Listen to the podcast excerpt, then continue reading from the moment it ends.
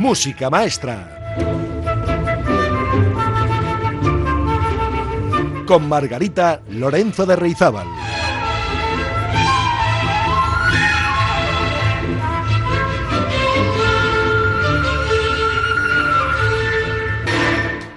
Muy buenas amigas y amigos, ¿cómo están ustedes? Ha pasado ya una semana desde que visitamos la obra Per Gint de Edward Grieg y hoy nos vamos a permitir el lujo de visitar otra de las grandes obras de ballet de la historia de la música. Me estoy refiriendo al Lago de los Cisnes de Tchaikovsky. La verdad es que toda la música de Tchaikovsky eh, tiene cierta afinidad por la música para baile y de hecho muchos coreógrafos del siglo XX han encontrado en la música de este compositor ruso una auténtica fuente de inspiración. Sepan que Tchaikovsky escribió su primer ballet por necesidad a los 35 años, antes de que Nadezhda von Meck llegara a su vida como generosa benefactora. Pues claro, es que el amigo Tchaikovsky, como todos, quien no, hoy en día, pues tenía necesidad de dinero. Y la verdad es que escribir ballets fue una manera de sanear su economía doméstica. Escribió Tchaikovsky al compositor Rimsky-Korsakov en 1875 con las siguientes palabras.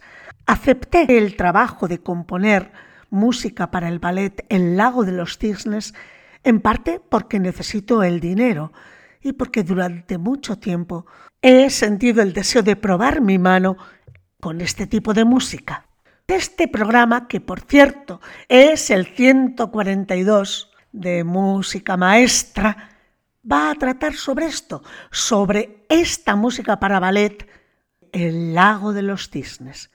Y sepan que en su estreno, la escenificación y la producción del ballet en 1877 por el Teatro Bolshoi, pues la verdad es que llevó a un desastre de estreno y de hecho el público la rechazó y bueno, el compositor tampoco se sorprendió mucho. Poco después del fracaso del ballet, escribió en su diario, Últimamente he escuchado la muy inteligente música del compositor francés Leo Delibes.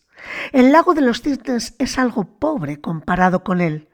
Nada en los últimos años me ha encantado tanto como este ballet de Delibes. Bueno, pues con estas palabras tampoco sabemos si se refería a su ballet, al ballet de Leo Delibes titulado Copelia de 1870 o al otro ballet de Delibes titulado Silvia de 1876. A pesar de todo esto, Tchaikovsky tuvo más tarde suficiente fe en sus habilidades compositivas para componer La Bella Durmiente y El Cascanueces, otros dos hitos de la música para ballet de la historia de la música. Desafortunadamente no vivió amigo Tchaikovsky para ser testigo del éxito del Lago de los Cisnes en su resurgimiento en 1895 con una nueva coreografía de Mario Petipa. Bueno, pues ese mismo año, enterado de que Leo Delibes había tomado la costumbre de convertir sus ballets en suites de concierto, Tchaikovsky solicitó a su editor, Jürgenson, le hiciera llegar una copia de la partitura de Leo Delibes. El maestro Tchaikovsky volvía a interesarse en el malogrado ballet El lago de los cisnes con la intención de extraer de su música una suite para orquesta. Y quién sabe, quizá volver a revisar la obra completa. Pero nada de esto sucedió. Como hemos dicho, Tchaikovsky murió en 1893 sin haber enviado a Jürgenson la suite y mucho menos la revisión del ballet, aunque es posible que enviara algún que otro trozo, pero los musicólogos no pueden asegurarlo. Bien, pues El lago de los cisnes está considerada la obra más espectacular dentro del repertorio de la danza clásica, siendo una pieza fundamental también en el repertorio de la música de Tchaikovsky. Está lleno de romanticismo y belleza este lago y representa el triunfo del bien sobre el mal. El bien, como verán, será Odette, cisne blanco, y el mal lo representa Odile, el cisne negro. La coreografía, por cierto, requiere de los bailarines una gran capacidad técnica para la interpretación de los personajes, sobre todo el de la bailarina principal, que a menudo es la misma para los dos papeles, el de Odette y el de Odile. Mientras que en el papel de Odette realiza unos movimientos suaves y delicados como cisne blanco, cuando es Odile, sus movimientos son mucho más enérgicos.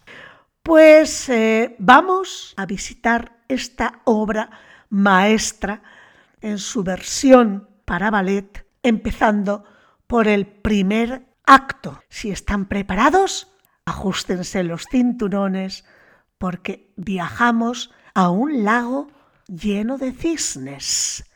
Música maestra.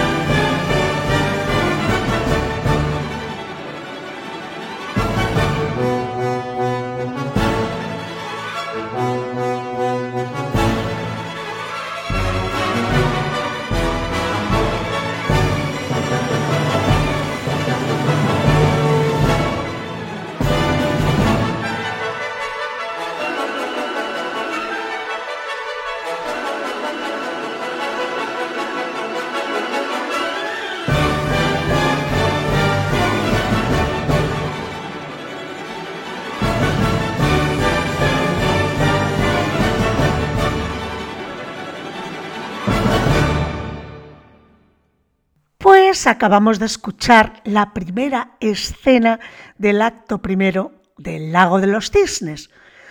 Bien, el primer acto se sitúa en el jardín de palacio, donde el príncipe Sigfrido celebra su cumpleaños. Los asistentes bailan un vals cadencioso, que por cierto es el más conocido de este primer acto. Escuchemos este vals. thank you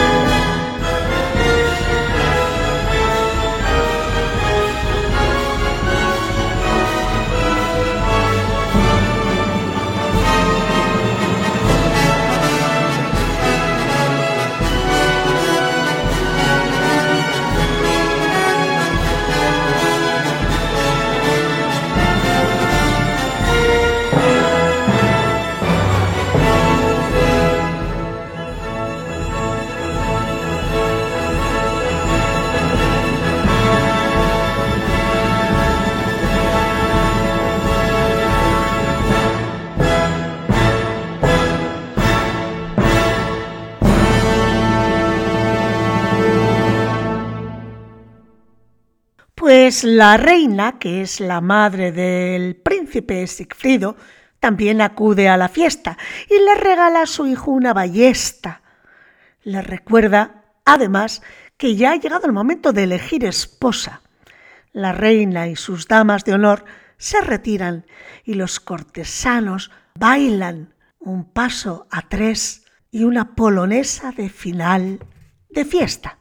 Así es como finaliza el primer acto, con Sigfrido, después de la polonesa, partiendo a la caza con sus amigos. No se sabe si va a la caza con su nueva ballesta de nueva esposa, o si va a cazar de verdad algún faisán por allí, por sus terrenos. Escuchamos entonces este final de fiesta de cumpleaños.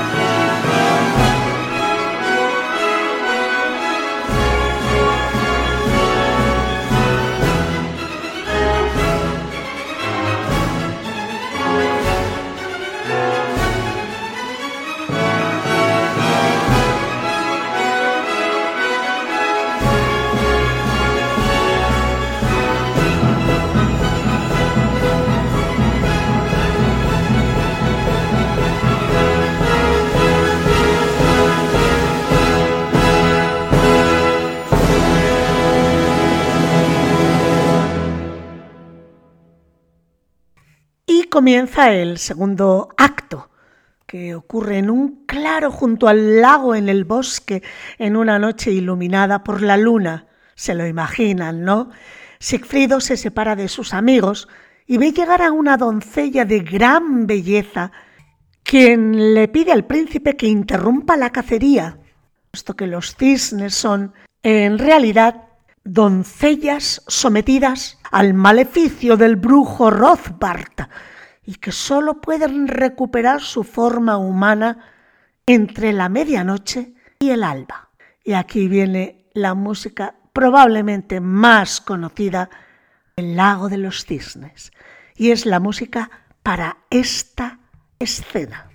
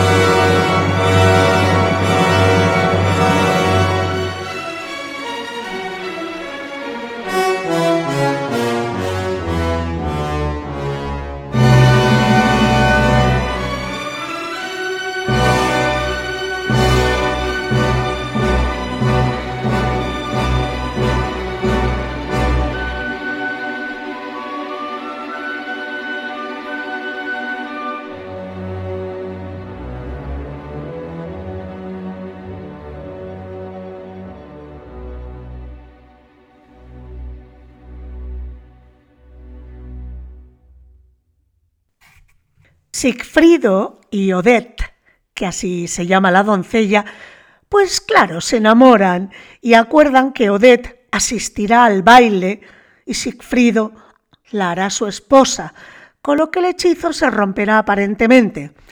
Y aquí entran las compañeras de Odette, ya no como cisnes, sino con forma humana, y bailan un vals que también es de los más conocidos. Thank you.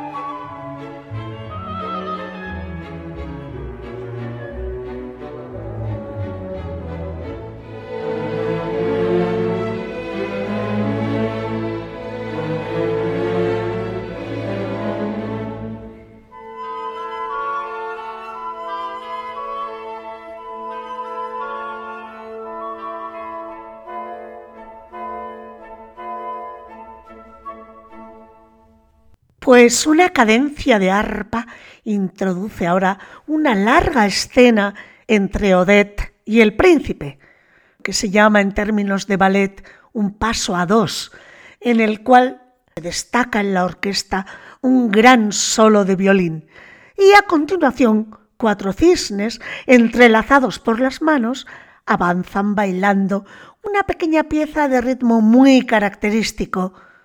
Después le sigue un solo de Odette para acabar este acto segundo, la danza conjunta de todos los cisnes.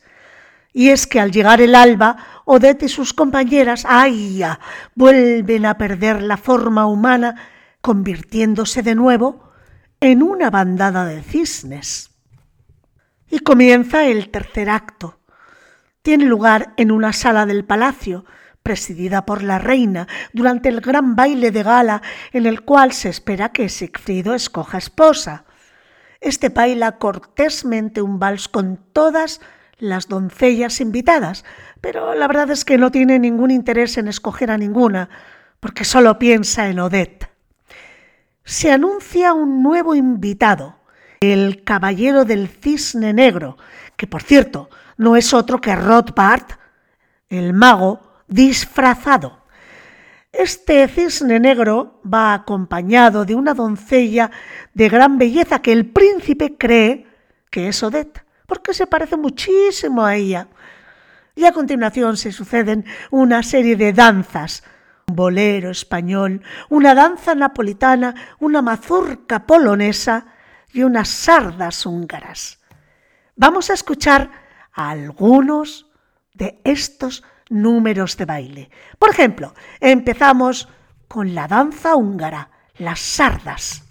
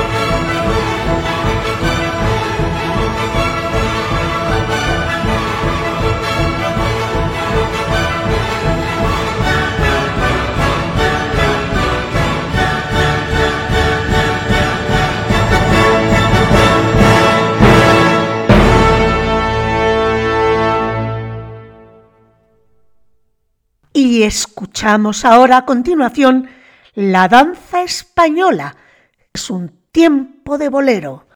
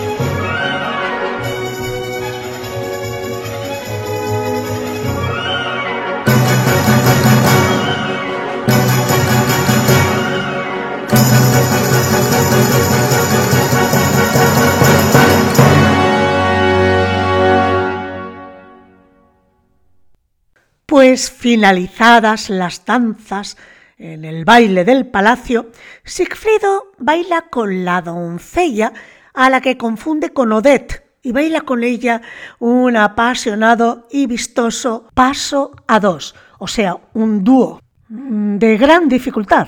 Y acto seguido, Sigfrido le pide a Rothbar la mano de la doncella.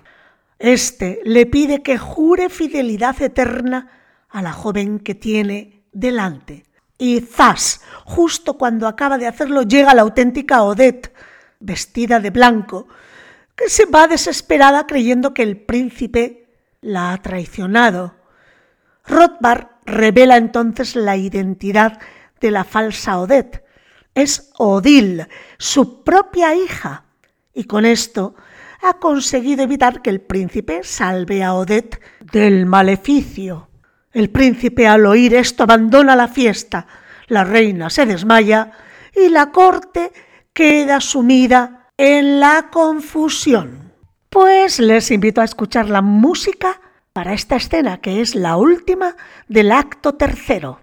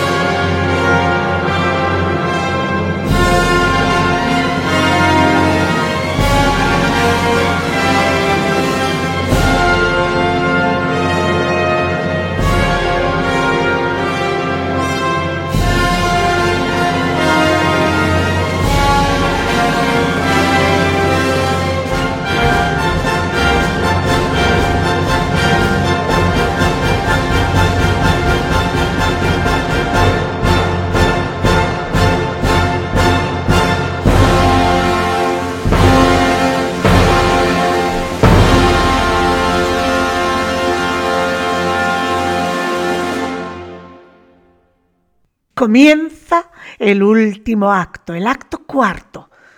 Transcurre a orillas del lago donde Odette está llorando la traición de Sigfrido y las doncellas cisnes pues tratan de consolarla. Llega Sigfrido, se reúne con su amada e implora su perdón. Pues escuchamos la música que acompaña a este delicado momento.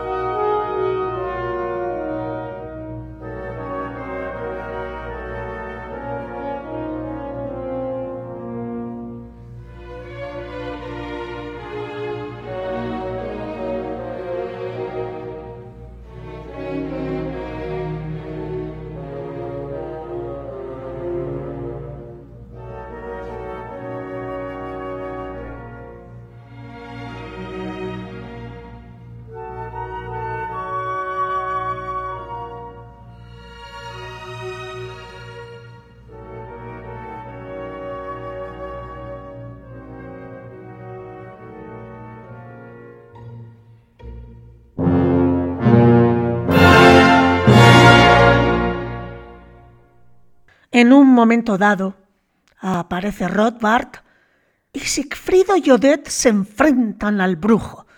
Este muere.